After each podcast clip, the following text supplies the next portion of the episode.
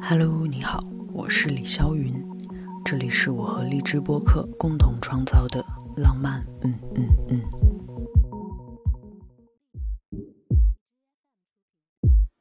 所以现在接下来浪漫嗯嗯的听众将听到的声音是来自于我们之前微博上的一个征集，有关于你的我的浪漫病的各种自己原创的小东西。可以是视频，也可以是图片，也可以是语音，都可以。然后选出来，当然就是我比较主观啦。然后个人选出来的三个我比较喜欢的，然后分别给了冠亚季军。所以接下来这一次浪漫嗯嗯陪我聊天的就是他们。然后我们先请冠军出来跟大家打个招呼吧，介绍一下自己，比方说你的姓名、年龄、职业，然后你在哪里，好不好？好。Hello，大家好，我是李霄云的听众及粉丝，我叫 ZY 啊，我的工作是一名基层工作人员，然后最近在忙就是打疫苗的事情，相信大家也都在经历这个事情。我是在温州，对，是这样。好的，欢迎 ZY。OK，那我们接下来请呃亚军，就跟我一样亚军，然后然后来做一下自我介绍。Hello，大家好，我是舒妍，然后我现在在厦门上大学，目前是在北京的家里过暑假，后天就要考雅思。哇哦，那其实还蛮紧张。然后，对，是的。好，欢迎舒妍。好，那么最后来到我们的季军同学，然后来跟大家打个招呼吧。Hello，大家好，我叫阿丹。现在是在合肥读书，我在等开学。OK，欢迎阿丹，欢迎大家。然后我上来第一个想要先问一下大家，就是你们可不可以分享一下你们自己对“浪漫病”这三个字的理解是什么？好，然后。一开始看到浪漫病的时候，会想说什么是浪漫病，然后就想说，我对浪漫病的理解就是我的浪漫别人不能懂，那就是浪漫病。你这个诠释我要偷过来，下次 下次有媒体采访我，我觉得这个很好用，我觉得你说的非常精辟，嗯，特别好。OK，我还听到一个我对浪漫比较刚的一个解释，因为我之前有问过身边的人嘛，然后有一个九八年的小朋友，他就说浪漫病就是浪漫过头了就是病，我对这个答案也很喜欢。OK，好，谢谢谢谢 ZY。那我们接下来邀请我们的舒言来给我们来讲一下你理解的浪漫病，好不好？我觉得要谈对浪漫病的理解，首先要谈对于浪漫的理解。以前我以为浪漫是一种关系，但是现在明白，浪漫其实是一种状态。我可以给别人浪漫，更可以给自己浪漫。我拥有对浪漫的选择权。嗯，只要我想要，我愿意，我就可以浪漫。说浪漫是病的话，是一种反问，也是一种自嘲。但是它究竟是一种什么病呢？我之前就一直在想这个问题。嗯，然后我就想到萧云这张专辑的英文名的意思是乡愁思乡病的意思。我觉得就是可以把这两个联系在一起，不是说乡愁等于浪漫，而是他们俩中英文的关系就像是 A B 面，不能够轻易的分割。乡愁其实也不只是怀念一个地方，而是怀念那个时间、那个地点、那个感觉。有时甚至是一个再也回不去的故乡，是思念却不可得。嗯，但是萧云的这张专辑告诉我们，思乡病并不是无解的，让我感受到了一种有希望的乡愁，因为总有一天可以回得来。我们在想念、在坚持的那个东西不会消失，所以浪漫也是同样的。不论浪漫是什么病。至少它一定不是绝症，可能只是一场重感冒，或者是脑袋被门撞到。其实我也不知道，在浪漫都能被当成病的时代，坚持选择浪漫，虽然有时候有点傻，让人觉得不懂，但是不论如何，我们都要相信自己有柔软却强大的能量，能够坚持、勇敢、自由自在。Bravo！等一下，我想问一下舒言，请问你是学霸对吗？我不是 我感觉我觉得我不是，我感觉你好像很认真的去思考了这三个字，然后自己好像还有提炼一些自己的理解，对吗？对，因为我可能是想象力比较强，就是有的时候会联想，所以会有类似这种感觉的想法。谢谢舒言。那我们再问一下阿丹同学，你觉得浪漫病是在你看来你怎么理解？呃，我的想象力没有那么强，然后我的理解可能就比较简单。呃，一开始我会觉得浪漫和病就是感觉是一种很奇怪的组合，但是现在我会觉得这两个词组在一起是非常的恰当的，因为我觉得浪漫它本身就是一种病，然后这种病它并不是一种贬义的，而是一种症状。呃，我认为就是每个在寻找浪漫、挖掘浪漫、感受浪漫的人，他都是在展示他们的病症，所以就是“浪漫病”这个组合是一个非常贴切的一个词。好，谢谢哇！你们的解释我觉得比我的要精彩的多了。好，那接下来想问一下啊，三位同学，我相信你们已经肯定有听《浪漫病》这张专辑了，那你们愿不愿意说一说你们自己最喜欢的？一首歌以及为什么，好不好？然后我们先请 ZY。我最喜欢的浪漫病啊，也没有最喜欢，其实都挺喜欢的。非要挑一首的话，就是九十二厘米吞。哦，对，因为我觉得它一个就是说听的时候你会想跟他一起晃动，然后还有一个就是说，虽然歌词都是很直接的，但是听起来就有一种那种拽拽的感觉，这里的人都看不到的，然后就很喜欢这首歌。谢谢，好可爱。OK，下一位我们的舒言。我觉得对于我而言，选择恐惧症就很难选出最打动自己的一首歌，我就多说几首吧。就是你呀我呀最震撼我的一首，嗯，然后布鲁鲁是最感动我的一首，嗯，又和窗户是我在骑车的时候最喜欢听的歌，然后灰色的湖是最适合在晚上关掉所有灯。对着窗户看着夜景听的，嗯，但是诚实的讲，窗户是我听的最多的一首。明白，收到了，谢谢。我们再问一下，最后阿丹，我最喜欢的是第一首《你呀我呀》，呃，因为肖云之前有说过，这是一个讨论反歧视的这样的一个主题的歌，嗯，然后我个人的一些理解，我认为它前半部分的歌词是站在一个被歧视者的角度。他在进行非常卑微的一种自述，然后后半部分从这个里面跳出来，是站在了歧视者或者是旁观者的角度来问我们的善良去哪儿了，我们的自信去哪儿了。然后，呃，我可能会对这种社会问题就是会比较感兴趣一些。然后我觉得我们每个人或多或少就是或者说在某一些方面都会有一些歧视。可能它本身并不是一些很严重的问题，也可能我们自己也没有注意到。但是这些歧视，它就会像一些潜意识一样，已经深入在我们的脑海里。所以我觉得，就是对这种问题的讨论是非常有意义的。所以我最喜欢的是你呀，我呀。嗯，谢谢谢谢，哇，我好开心哦。我觉得你的解释比我自己的解释要更精辟 很多。我总是因为我自己在做的时候会想东想西，然后我就特别想把很多很多事情都表达出来，但有的时候又介于自己的表达能力有一定的局限，所以都没有像你们一样表达这么清楚。我觉得大家已经听得很细，我很开心啦。因为你呀我呀这首歌，就像你说的，一开始其实对我来说就是一个。在人类群中的一种挤压的那种感觉，然后到后来副歌就是有一种，可能你说是一个第三方角度，但是其实我比较狂妄的说，到最后其实是好像有一种上帝视角，或者就是如果说有一个镜头的话，它是一个迅速升高，然后变成广角，然后看到所有一群人群像的这么一个描述。好，那接下来来问一下这三位同学，你们。嗯，愿不愿意来介绍一下当时你们在微博上参与《你的我的浪漫病》那些小作品的创意来源啊，或者说都是怎么完成的，然后经历了什么？我也特别特别想知道你们自己的这些小作品的一些幕后的小故事，好不好？来，ZY，请。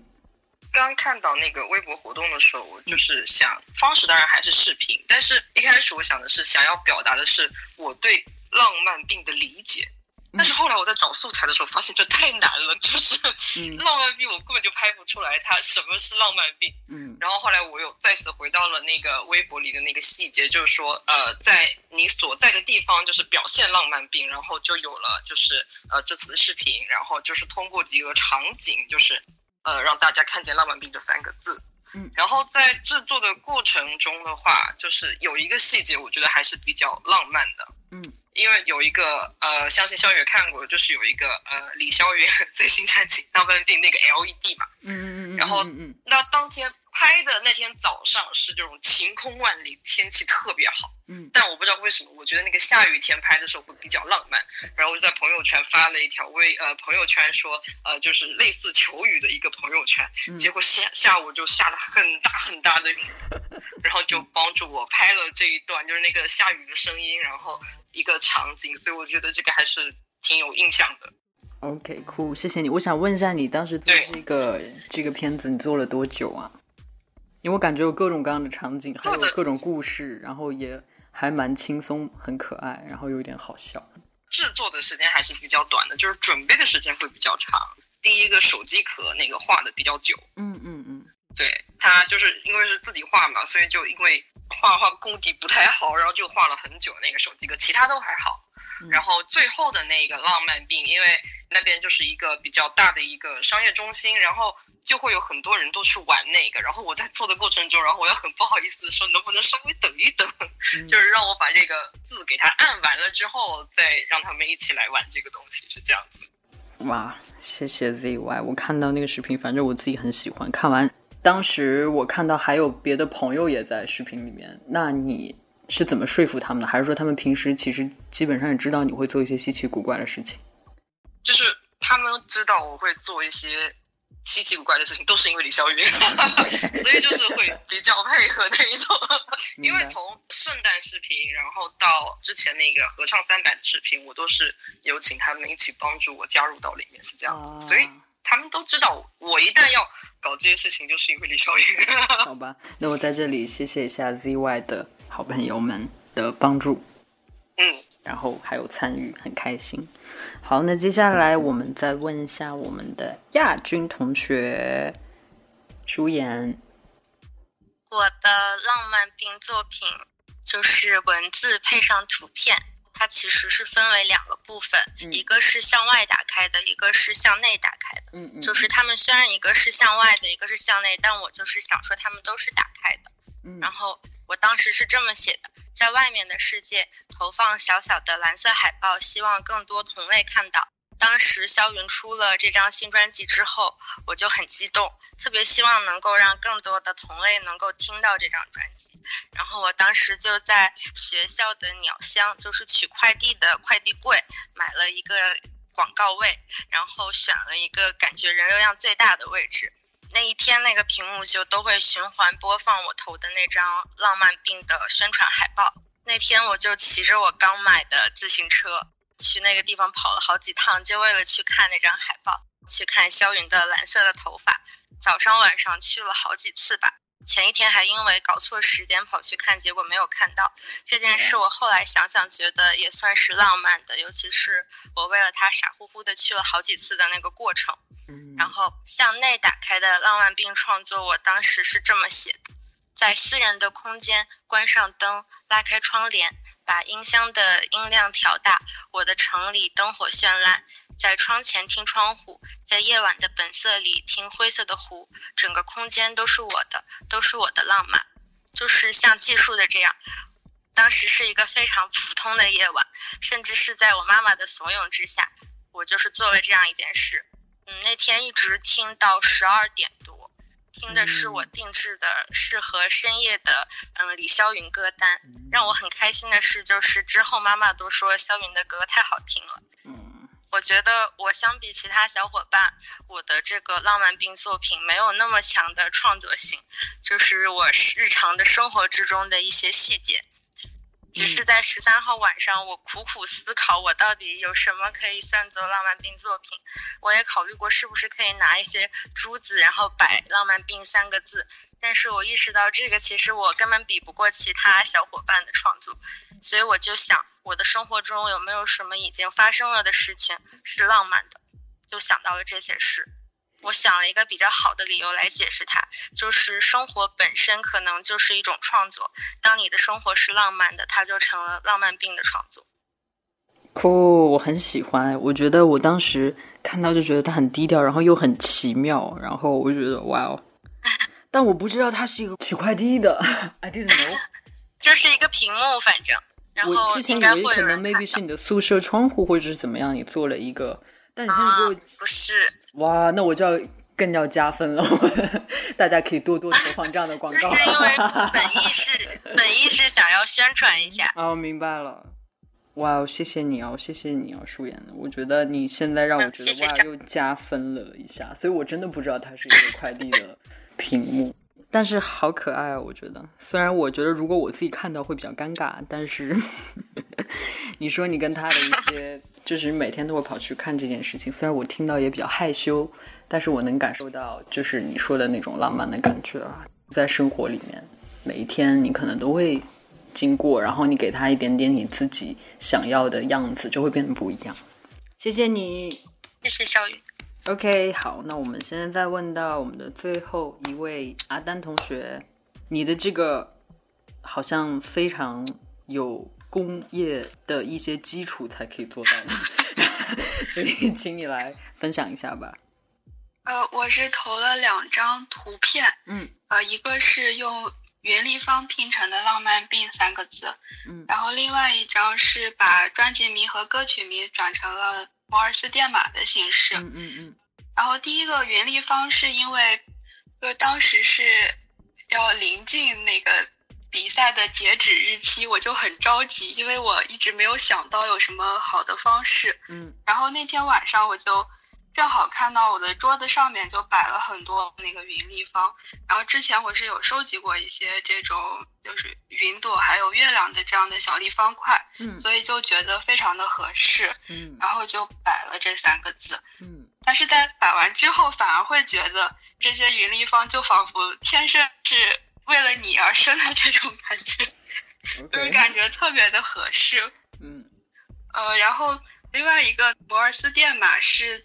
他这个想法出来也很奇怪，他是在我摆完那个云立方之后就突然蹦出来的一个念头。因为我自己最近也没有看这种书或者电影，所以就会觉得特别的奇怪。我也不知道为什么就突然想到了这个。嗯嗯。然后因为现在用这个摩尔斯电码的其实比较少了，然后我觉得你之前有说过我们是你的同类，所以我觉得他们之间也是有一种。同类才懂同类，这就是我们之间才懂的一种秘密的这种感觉。嗯，所以就做了这两张图。我很喜欢，因为我之前也跟别人聊起过，也会分享过。我觉得其实创作本身它就像是一条密码，然后给到懂的耳朵，他就会去解密；然后不懂的，他们也可以不懂，没有关系。但是我的目的是给那些懂的人的，所以我觉得还很浪漫。所以谢谢你。阿丹，谢谢你，谢谢。好，然后再问一个我之前其实一开始浪漫嗯嗯嗯就问过的问题，我也想问一下，呃，你们三位，比方说第一个问题，我想问的是，你觉得你自己是一个浪漫的人吗？哎，我觉得我还是一个相对来说比较浪漫，但是没有地方用的人。哦，对，因为。因为就是怎么说呢，就是呃，我觉得因为喜欢你嘛，然后就喜欢李霄云，然后才跟音乐到现在没有断开联系，然后也是因为喜欢你，然后才去学的乐器，所以我觉得一直到现在很长的一段时间，这就是一个很浪漫的事情。我觉得我是一个挺浪漫的人。我周围的人应该也会这么评价我，就是整体的感觉吧。我的思维就是那样的，我也是一个很理想主义的人。嗯，但是我不像肖云一样能够特别勇敢、坚定的去把自己想做的事情真的做出来。所以就是特别希望未来可以像肖云一样。过奖了，过奖了。你也不需要非得跟我一样了。那你未来自己想做？就是向你向你学习。我们互相学习了。嗯，那我来问一下阿丹同学，你觉得自己是一个浪漫的人吗？我觉得我不是，因为我感觉我是一个比较理性的人，然后浪漫可能会更偏感性一点吧。我自己是会比较喜欢一些很严谨、很缜密的东西，就不太会喜欢用感性来处理一些事情。你的投稿就能看得出。好的，那我再问第二个问题，先问到 ZY，你经历过的最浪漫的事情是什么？在读大学的时候，就是温州有一种传统，就是这个浪漫就很具体啊，就是温州有一种传统的比较好吃的早饭叫糯米饭。嗯，然后我当初读书是在宁波读，嗯，然后就是买了糯米饭，从温州坐动车到宁波，那个时候要两个小时，就是给喜欢的人吃，吃了之后我才坐动车回来了。哦，算算算算，糯米饭好吃吗？糯米饭我都没吃过，哎，是甜的好吃吗？它有甜的跟有咸的，就是饭团，你能能想能想象吗？就是饭团。吃过。温州的糯米饭它就是糯米，然后饭团，但是有加汤的。加汤，对，然后里面会有软的那种油条，还有脆油条。糯米里面。对，就是那种肉汤会加在那个糯米里面。好，那我来问一下舒言，你经历过的最浪漫的事情是什么呢？其实我并没有经历过什么惊天动地、轰轰烈烈的浪漫的事，嗯可能因为确实没有什么感情经历。我觉得很多我觉得浪漫的事情，都是因为我自己带着所谓浪漫的情怀去把它想得很浪漫。比如我以前上中学的时候，回家的路上，公交车会经过几个商场和酒店。嗯临近圣诞节的时候，就会有很多漂亮的彩灯，还有很高很亮的圣诞树。所以晚上回家的时候，我会专门绕路去看那些灯。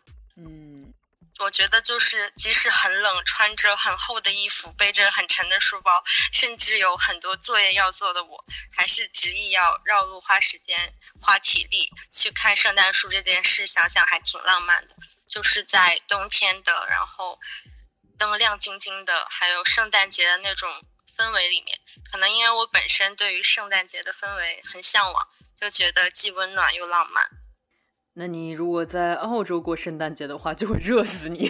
抱歉，对，就没有那种感觉了，确实是。因为特别好笑，就是大家就是印象中圣诞节都是那种要下雪，因为要有雪橇，然后就感觉圣诞老人穿很厚，就觉得它一定要发生在冬天。但是其实我自己经历的所有圣诞节，几乎都是四十度左右，然后爆热。天呐！但是当时其实，在就有一条街，就市里面也不是市里面，就住家区有一条街，那条街每一年都特别的热闹，就是啊、当地人会把自己的房子全部用那些挂灯给框起来，然后会做的特别特别的童话感，然后我们就很多很多周围的市民老百姓们自己就会开车在周围，然后下车就参观那条街，但那条街其实也只是普通的住家区也好，但那条街上的灯特别的美。所以你说完这个，我会想到啊当时小时候看过的那个灯，圣诞的那个灯。再来问一下阿丹同学，你经历过的最浪漫的事情是什么呢？这个事儿可能你会觉得有点那种恶心巴拉的，没事儿，今天已经蛮多恶心的部分了，但我听得很开心啊。因为我我也好的，就是我我确实也很认真的回忆了一下，嗯然后但是只有这件事情让我觉得是最浪漫的。嗯，呃，就是这件事是在三十进的最后一站，在北京站的分享会上，嗯然后那个时候是快要结束了，你之前好像是应该是坐在前面的，你那会儿就站了起来。嗯，我当时坐在第一排，你正好站在了我的面前，就看着我或者我们吧，就应该是看着我们。嗯 然后我当时就抬着头看你。特别巧的是，那个时候天上就有一架飞机飞过，嗯，很像流星划过夜空的那种感觉，就特别的美。那一刻，我真的就是感觉，呃，心跳都漏了一拍。OK，好吧。我就觉得，呃，那一个晚上是我经历过的最浪漫的一个晚上。好，谢谢你。好，谢谢阿丹。你说说我，我跟你讲，我浑身在冒汗。你知道，当接受到这种来自大家的夸赞或者是这种时候，其实我自己的接收的那个状态也是是非常非常紧张和尴尬的。就对我来说，嗯，撑住，撑住，然后嗯，但很开心啦，谢谢。OK，那最后一个问题是，如果脱离现实，你会如何度过浪漫的一天？或者说，你会如何给自己创造一个浪漫的一天？OK，ZY 同学。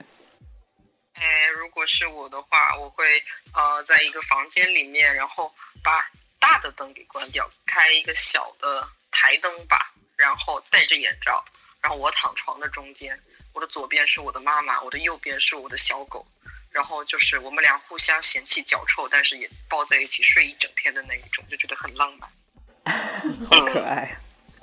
好的，那然后嗯。我想一想，就是说，等于说，一定是晚上还得必须开个灯，但开一个小灯之后，你还要戴个眼罩，所以你这时候你的，那你为什么还要开灯呢？就是你开灯是为了戴眼罩吗？因为我觉得开着，就是我每天晚上睡觉都会开一个小灯，因为我觉得很舒服。嗯嗯嗯。对，但是白天的话，就是你哪怕拉上窗帘，还是会有一些其他的光，所以我还会喜欢戴眼罩。明白了，明白，好吧，好吧，好，懂了，懂了，懂。好的，好的。OK，好，那下一位舒言。如果是脱离现实的浪漫的话，我觉得一天太短了。如果有一年的话，我就希望能够环游世界，然后把非洲、印度这些各种地方全去一遍。很多人从小都有梦想，但是我没有，我就是一直希望可以花一整年，然后环游世界。想想就太疯狂、太浪漫了。我觉得你很有想法，并不是没有。首先，你把我这给你自己创造了一天，你已经变成了通过时光机或者某种手段把它变成了一年。其实，在这一年里面，你要去到各种各样的地方。其实现在出去对大家来说都还蛮奢侈的了。希望我们快快可以恢复，对，就是安全，然后又可以去看外面的世界。希望了，希望了。好，那我们来问一下阿丹同学。如果可以脱离现实，我想去外太空，我想一个人去漫步，因为我觉得在宇宙里面看地球是会非常的美，非常的浪漫的。哇哦，看到大家都特别迫不及待的想赶快出去，只有我们的 ZY 同学选择抱着自己的妈妈睡觉，好可爱。超开心看到你的我的浪漫病活动里有那么多有趣的创作，也超开心可以和浪漫病人 ZY、舒言、阿丹一起讨论浪漫和浪漫病。下期我们四个还聊了一些非常奇特的东西，下期见喽。